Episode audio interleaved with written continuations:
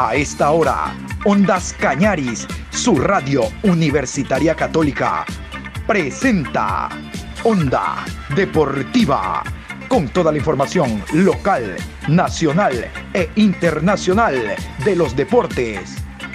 Comenzamos.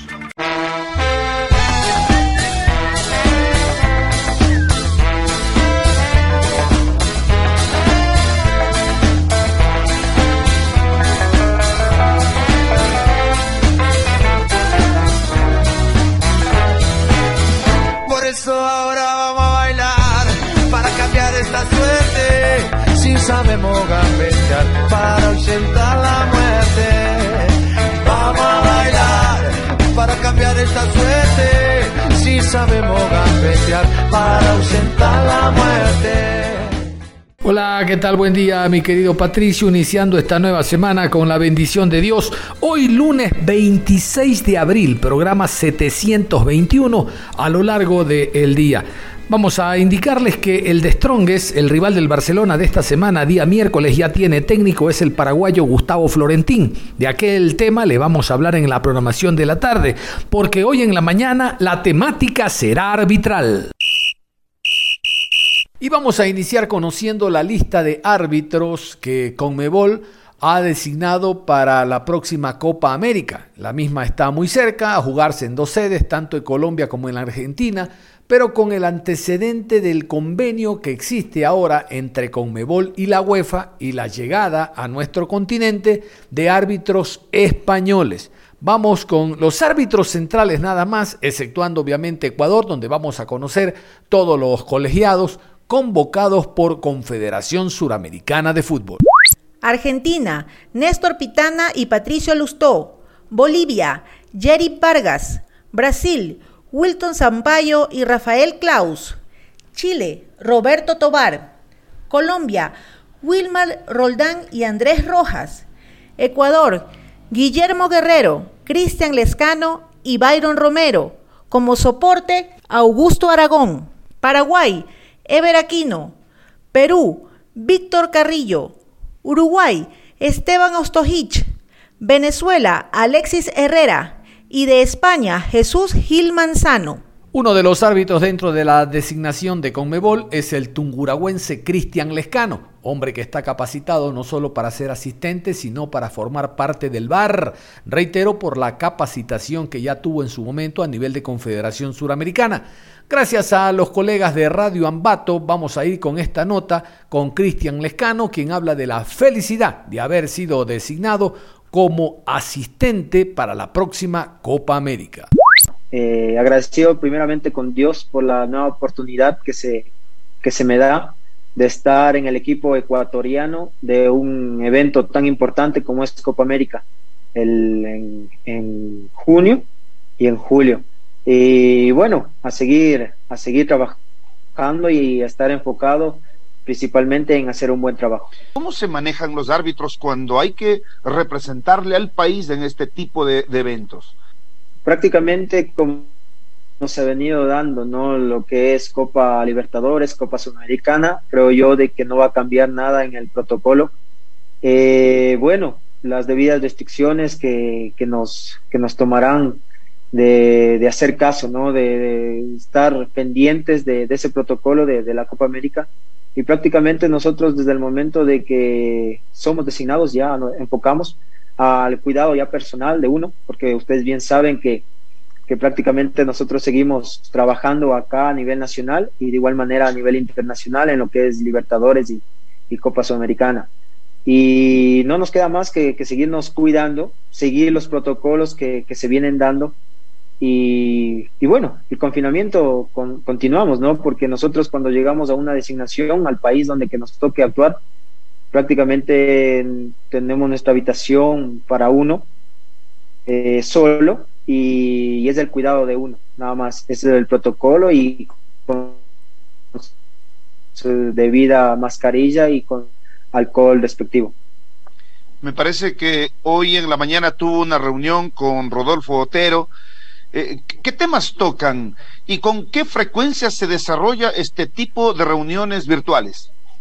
Eh, bueno, em, Rodolfo Otero es uno de los miembros del, de la comisión de, árbitros de la Comebol y el señor Wilson Senemes, del presidente, como bien lo conocen. Eh, siempre nosotros nos eh, estamos en ese, en ese medio de trabajo vía virtual. Eh, después de cada fecha, sea Libertadores y sea Sudamericana, y mirando los tópicos de, de, siempre, ¿no? Lo que son disputas, lo que son lectura y posicionamiento, lo que es fuera de juego, lo que es situaciones de, de bar, línea de interferencia, eh, lo que son posibles enfrentamientos. Entonces, todas esas situaciones que han pasado en la fecha que se jugó Copa Libertadores y Copa Sudamericana, la primera fecha de cada torneo, prácticamente hoy miramos diferentes cortes y son siempre cortes de positivos y cortes a mejorar. Esa es la, manera como se está trabajando con, con. Para la próxima fecha y el árbitro, bueno, es el árbitro asistente que tiene otro ángulo, el árbitro central tiene su ángulo y de igual manera los otros miembros de equipo también tienen sus ángulos donde que, se puede, se puede trabajar en equipo, pero contra las circunstancias o contra las situaciones que, se nos pasa ya eh, como seres humanos, prácticamente se nos pasa por alto. Ya con la televisión, con los ángulos que tienen, ya no podemos decir no, eso, eso fue mentira. Entonces prácticamente con, con la televisión nos sacan a relucir los errores que se han venido dando.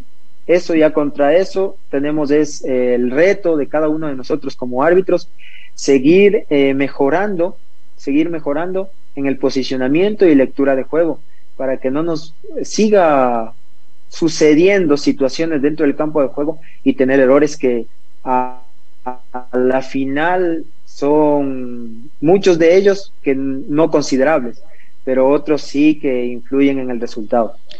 ¿El VAR es necesario, Cristian? Y como lo venía diciendo, la tecnología siempre es parte ahora de todo el mundo y creo yo que el, este sistema VAR y se ha venido mirando a, nivel internacional ha ayudado mucho, aunque con el sistema y toda la parte tecnológica no se han terminado la, la parte de polémica. Eso sí. Porque la, la situación es clara de que son situaciones de interpretación muchas las que el árbitro en, el campo de juego interpreta a su conocimiento, pero prácticamente los que están mirando televisión, ustedes como, como la parte de periodismo, entonces prácticamente ven de otra manera. Entonces, bueno, ahí vienen, ¿no? Ahí vienen las situaciones de polémica y y, yo siempre diré que lo que venga a aportar para la, el fútbol creo yo que va a ser conveniente y va a ser, va a ser bueno porque este sistema VAR eh, lo que busca es la justicia, justicia deportiva dentro del campo de juego. ¿Cómo manifestaba? Las situaciones que se nos... lamentablemente de los cuatro árbitros que estamos en cancha, ninguno de, ellos pudo observar algo, pudo ver entonces prácticamente ahí ingresa el VAR, donde que son solamente las cuatro circunstancias donde que puede ayudar al árbitro o al árbitro asistente.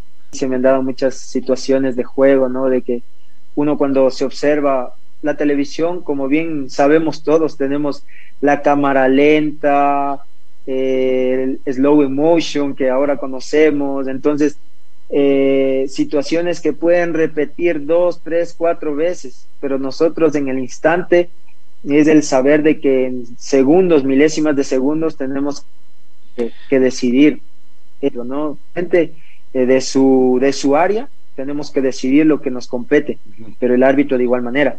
Y bueno, eso creo yo que son los dones que Dios me ha dado y me venido fortaleciendo con mi trabajo y el día a día y el sacrificio de, de mi entrenamiento.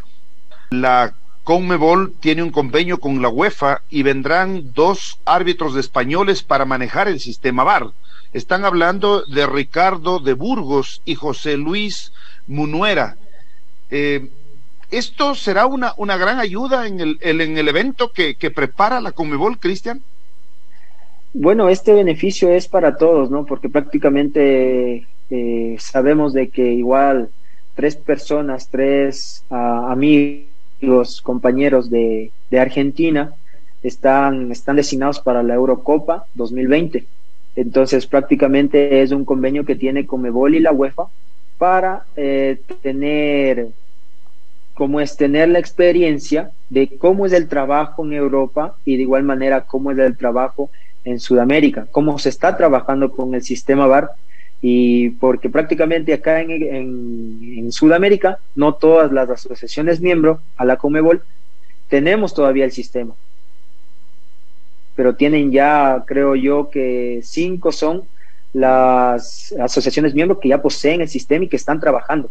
Entonces, bueno, esperaríamos a que llegue ya en sí Sudamérica y bueno, es un aporte para que todos los que no tenemos seguir aprendiendo y los que ya tienen el sistema VAR seguir mejorando, ¿no? Y ese es el objetivo, creo yo, en la parte del sistema VAR.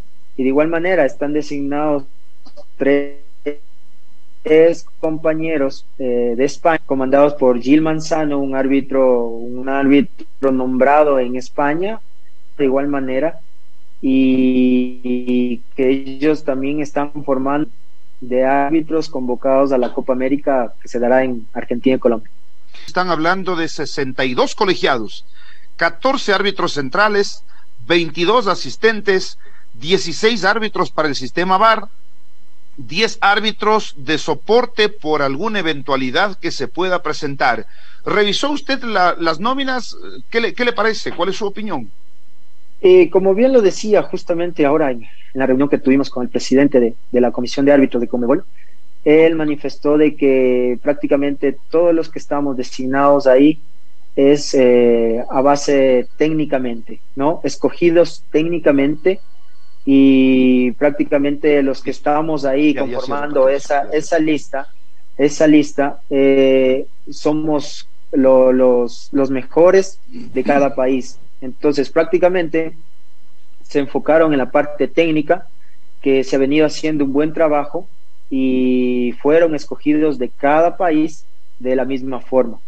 Y es así de que eh, prácticamente nosotros tenemos ya la, experiencia de haber tenido torneos o de haber tenido partidos aquí en Copa, en Copa Libertadores o Copa Sudamericana, ya con el sistema VAR. Nosotros tenemos de experiencia, de igual manera, lo que ya pasamos acá en Ecuador, que hubo en las finales, el sistema VAR también, y que, que, estuvimos presentes ahí en cabina y en cancha. Entonces, prácticamente todo eso ha sumado para ser, eh, ser convocados en, el, en la Copa América. Muy bien, vamos a continuar con la programación. Conocemos ya los árbitros que nos van a representar en Copa América. Tenemos a Guerrero, Romero, tenemos a Lescano, el soporte que es Aragón. Eh, conocemos ya algunos detalles en torno a la preparación del tunguragüense Cristian Lescano, gracias a los amigos y colegas de Radio Centro de Ambato. Y ahora vamos a conversar con Mónica Amboya. Realmente, Mónica, muy buenos días. Estamos todos muy contentos y felices y orgullosos Hace algún tiempo hablamos con usted en la previa al llegar al Mundial de Francia. Ahora nuevamente el éxito le abre las puertas y la responsabilidad de cara a lo que será el próximo Juegos Olímpicos. Bienvenido, buenos días. Muy buenos días con todos ustedes. Eh, agradecida por la invitación, por, por querer compartir estos minutos con ustedes la conversación. Bueno, gracias a Dios, sí, hay que darle gracias a Él más que todo por todas estas bendiciones que está dando por el arbitraje ecuatoriano. Mis compañeros, eh, quien más de ellos ya designados para Copa América. Y bueno, en mi persona recayó, gracias a Dios, la designación para Juegos Olímpicos. Eh, venimos trabajando ya, como usted bien dice, de antesala a Francia 2019 y luego de Francia 2019 seguimos trabajando para poder llegar a poder ser parte de uno de los equipos que están dirigiendo los Juegos Olímpicos. Ahora, en el seguimiento que le hacemos a Mónica Amboya, nosotros tenemos algunos años en el periodismo y en su momento, en paz descanse, a Rosita Canales también la seguíamos, como llegó de árbitra a fútbol de primera categoría.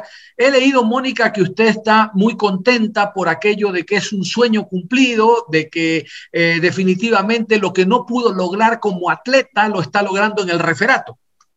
Bueno, sí, creo que es, eh, teníamos esta pendiente en la vida deportiva. Eh, me tocó retirarme a mí eh, estando cerca de poder clasificar a Juegos Olímpicos. Me tocó retirarme por falta de apoyo y decidí quedarme con el arbitraje. Y ahora, después de muchos años, el arbitraje me está dando la oportunidad de poder llegar a Juegos Olímpicos. Entonces, es, es un sueño cumplido. Creo yo que agradecida con Dios, con todas las personas que me han apoyado. Y bueno, ahora a trabajar, a seguir preparándome para llegar en óptimas condiciones y poder representar muy bien al arbitraje ecuatoriano y sobre todo a mi país. Claro que sí, y realmente que su carrera es tremenda. ojalá no me equivoque, Hablo de dos partidos en Copa Suramericana, hasta el momento 10 partidos en Liga Pro, el Mundial de Francia, el, Mundial eh, Sub-17 de varones también, ha estado presente en la Supercopa Ecuador en la final del Fin Liga de Quito. Realmente que su trabajo es ascendente y, ahora hay dos representantes de Argentina, dos de Brasil, una de Colombia y una de Ecuador. Estoy bien, Mónica. Así es, gracias a Dios, eh, con todo lo, que usted acaba de nombrar, experiencias inolvidables. E hicimos igual mundiales sub-17 y sub-20 también, gracias a Dios, en, estos últimos años.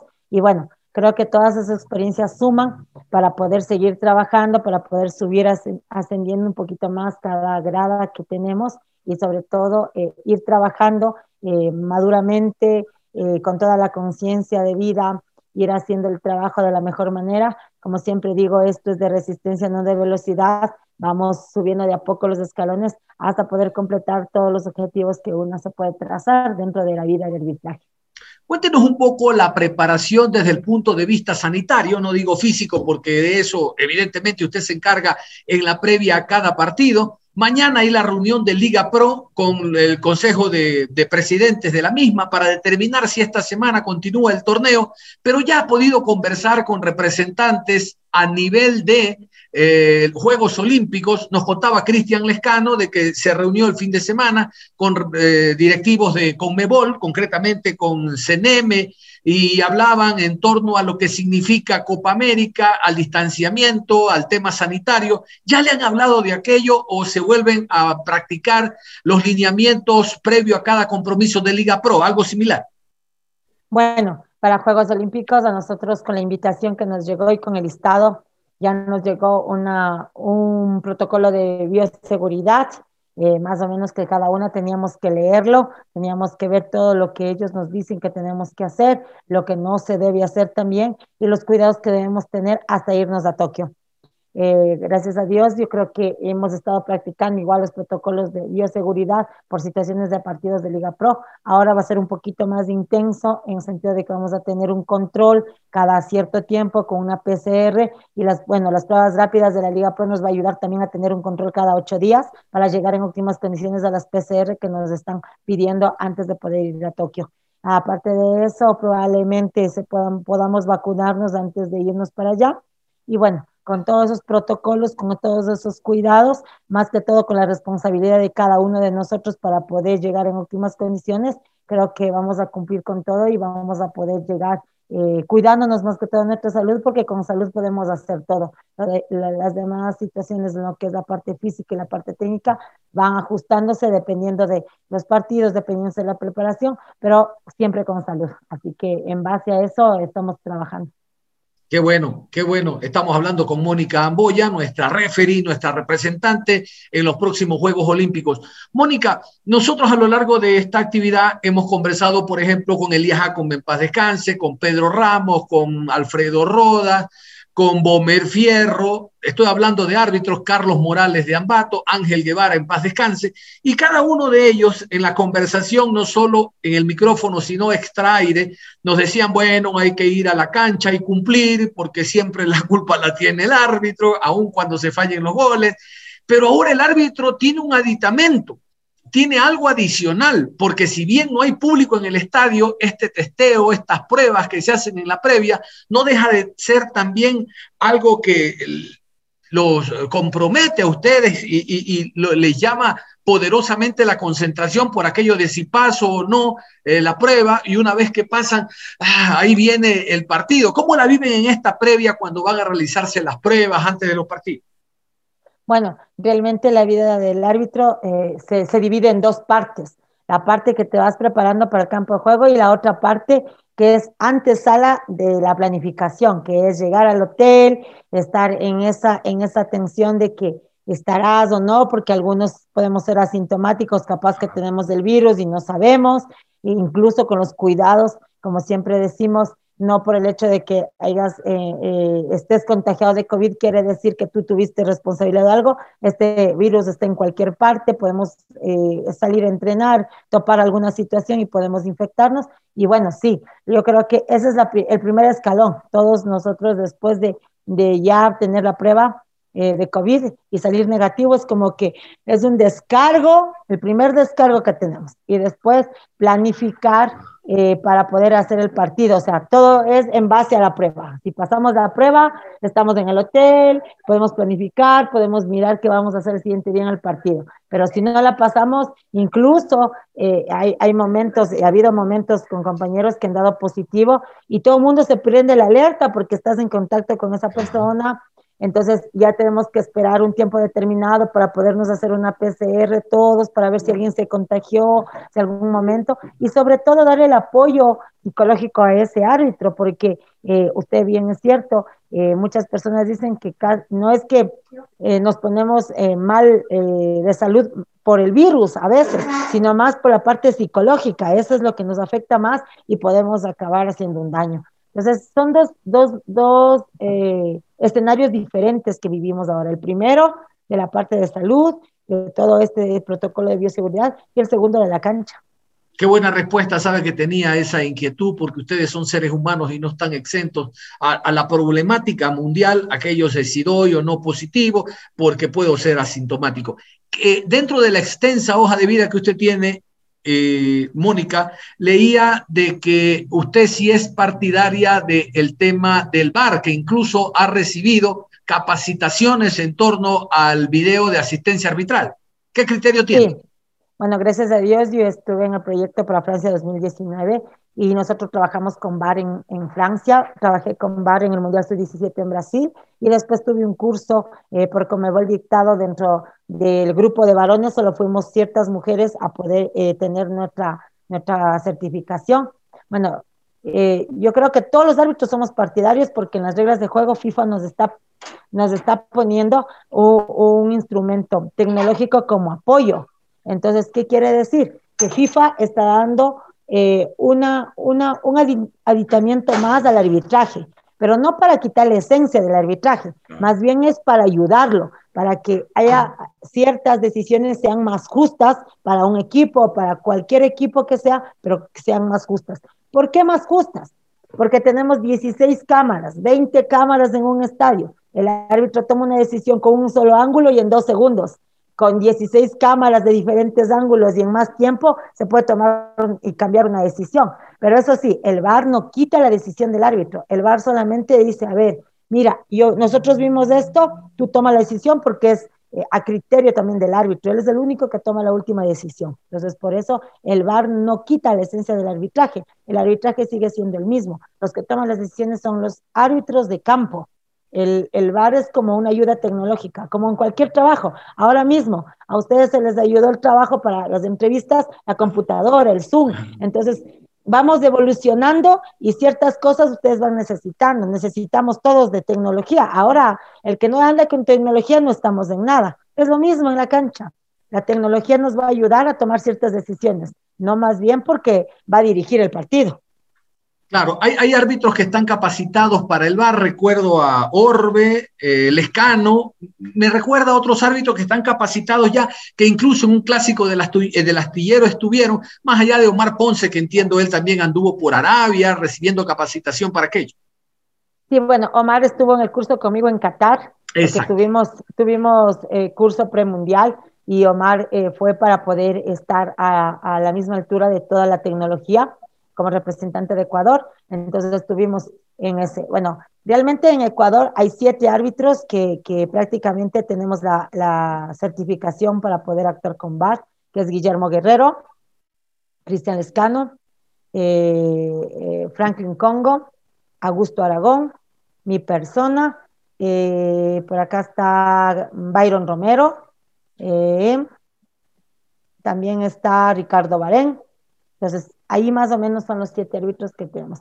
Eh, Carlos Dorbe ya especializado anteriormente, que se adiciona a la lista. Entonces, somos, somos prácticamente ese grupo de árbitros que ya tenemos la certificación para poder trabajar con VAR. Perfecto. Eh, haciendo un poco de historia, recuerdo la eliminatoria para el Mundial Japón-Corea 2002, recuerdo el partido en Bogotá, Colombia 0, Ecuador 0, época del Bolillo Gómez. En ese árbitro, eh, en ese partido hubo arbitraje de unos señores de Arabia, hubo ese convenio, recuerdo yo. Ahora también hay un convenio y le quiero preguntar su punto de vista con Mebol, con la UEFA, vienen árbitros españoles precisamente a la Copa América. ¿Qué criterio le merece? Bueno, todo es de interactuar. Yo creo que el arbitraje es, es universal. Entonces yo creo que es excelente hacer un intercambio porque uno aprende muchas cosas, no solamente de árbitros de Europa o árbitros de Sudamérica, de Norteamérica, creo que aprendemos todos todos los días y esto, el arbitraje es un aprendizaje. Eh, siempre tomamos eh, conceptos de muchas personas, consejos de muchas personas eh, lamentablemente, como yo sé decir, a veces aprendemos de los errores de nuestros compañeros, porque esto es así el arbitraje. Entonces yo creo que es excelente idea de poder intercambiar, porque nosotros como árbitros de Comebol vamos a otro mundo, porque UEFA es otro mundo. Nuestro, fútbol es más competitivo, el de ellos es como un poco más, eh, no tan competitivo, pero sí en cierto punto eh, tiene pilares muy altos como por ejemplo el respeto, ese tipo de cosas. Eh, tienen una centralización de que a los jugadores no se les permite tantas cosas exageradas y ese tipo de cosas. Es otra cultura, pero yo creo que es excelente la idea de poder interactuar, poder aprender, estar en otros lugares, eh, te hace madurar mucho. Perfecto. Dos preguntas finales para cerrar la nota. La primera, ¿En qué momento Mónica Amboya decide dar el paso de atleta a referee? ¿En qué momento decide dar es muy difícil ser referee, se habla de, los, de que es el grupo de los sin hay hinchada local visitante y los árbitros no tienen. ¿En qué momento ella decide? ¿Cuál fue su espejo para decir, bueno, me voy a hacer referee? Bueno, eh, nosotros somos el equipo, yo siempre digo personalmente que somos el equipo que nunca perdemos, porque no tenemos ni hinchada a favor ni hinchada en contra, entonces no perdemos nunca, ¿no? Pero bueno, eh, la verdad, yo comencé a los 12 años a ser atleta, a los 15 me gradué como árbitra, entonces desde los 15 hasta los 23 años hice las dos cosas a la vez, a, ser atleta y ser árbitra, porque tenían mucho que ver. Pero una, en un momento determinado llegué a una categoría que era segunda categoría, y ahí sí como que pesó un poco más y se encontraban ciertas competiciones, entonces me tocó en ese momento decidir, ¿me quedo con arbitraje o me quedo con atletismo? Y bueno, terminé eh, como árbitro de fútbol. Bueno, mi, realmente los que me inculcaron a ser árbitro o nos inculcaron a un grupo selecto de árbitros fueron exárbitros como eh, don Leonidas Pozo, que ahora reside en Estados Unidos, eh, de nuestra provincia, como en paz descanse don Luis Naranjo también, que fue nuestro instructor, entonces yo creo que ellos fueron los que nos impulsaron a un grupo, eh, porque fuimos bastantes los que nos graduamos y realmente eh, orgullosamente podemos decir que de ese grupo tuvimos muchos árbitros internacionales y muchos árbitros en primera división. Pues a medida que va pasando el tiempo, tú te vas haciendo de un grupo selecto. Y en mi provincia, eh, gracias a Dios, tuvimos bastantes árbitros de primera división e internacionales, como podemos citar a Samuel Aro, a William Lozano, entonces son árbitros que tenía yo referente al lado, entonces no me tengo que ir muy lejos, tenía el referente ahí para poder ir creciendo con los consejos de todos ellos, igual de los árbitros de primera división. Y bueno, a nivel internacional he conocido muchos compañeros y muchas compañeras, Stephanie Frappa, por ejemplo, es una gran amiga, he conocido, he conocido en los últimos torneos, hemos compartido cancha, hemos compartido torneos, entonces yo creo que vas aprendiendo de todos ellos para ir sumando experiencia. Claro que sí, cómo no olvidar uno de los últimos, usted lo dijo, don Samuel Aro Inca, un gran árbitro que tuvo el país. Eh, la última, Mónica, me queda un minuto nada más. Eh, ¿Qué dice la familia? Yo entiendo que está muy feliz, pero en este día a día, cuando tiene que viajar en Liga Pro, los partidos, ya hablamos de la parte de los testeos, de no dar positivo, pero en general, en la cancha, no estar en el ojo de la tormenta por una jugada y tal. ¿La familia qué le dice? Bueno, mi familia es la más sacrificada, mis hijas son las más sacrificadas porque a veces me tengo que ir 20 días, para el mundial me fui 45 días y ellas me decían, bueno, es una locura que te vayas tanto tiempo. Entonces yo creo que ellas son las más sacrificadas, las que siempre han estado en este, en este trajinar, y, pero yo eh, agradecidas con ellas porque he tenido el apoyo de ellas, muy contentas ahora. Ahora están, eh, mi hija, la pequeña, me dice, mami, me llevas a Tokio, por favor. Entonces es como que hay esos, esos encuentros, ¿no? Pero la verdad las amo mucho, mis hijas, y ellas son las que me han apoyado mucho.